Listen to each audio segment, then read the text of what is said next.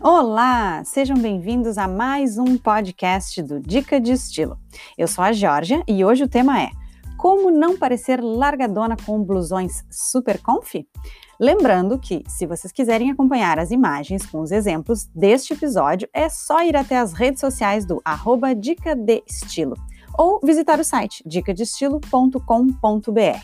Então vamos ao tema de hoje? Super casual e com carinha de quarentena mesmo. Nada melhor do que um blusão super confortável, então, para a gente passar o fim de semana ou essa época de quarentena, né? Mas não é porque tu tá em casa aí, super uh, confortável, que precisa ficar tirada e toda largada, vamos combinar, né?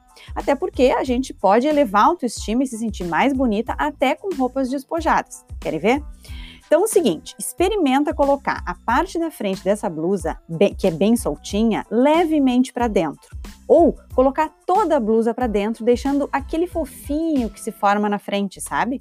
Esse detalhe super simples deixa a marcação da cintura mais visível e o visual do corpo ele fica mais harmônico. Uma silhueta equilibrada é sempre aquela que a gente consegue igualdade entre a largura do quadril e a dos ombros. Mas é legal ter a presença da curva da cintura para trazer um corpo mais harmonioso e mais feminino também.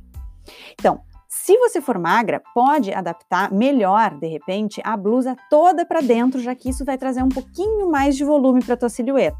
Agora, se for gordinha ou tiver barriguinha e quiser disfarçar, deixa ela semi-presa, quando a gente coloca só uma pontinha para dentro.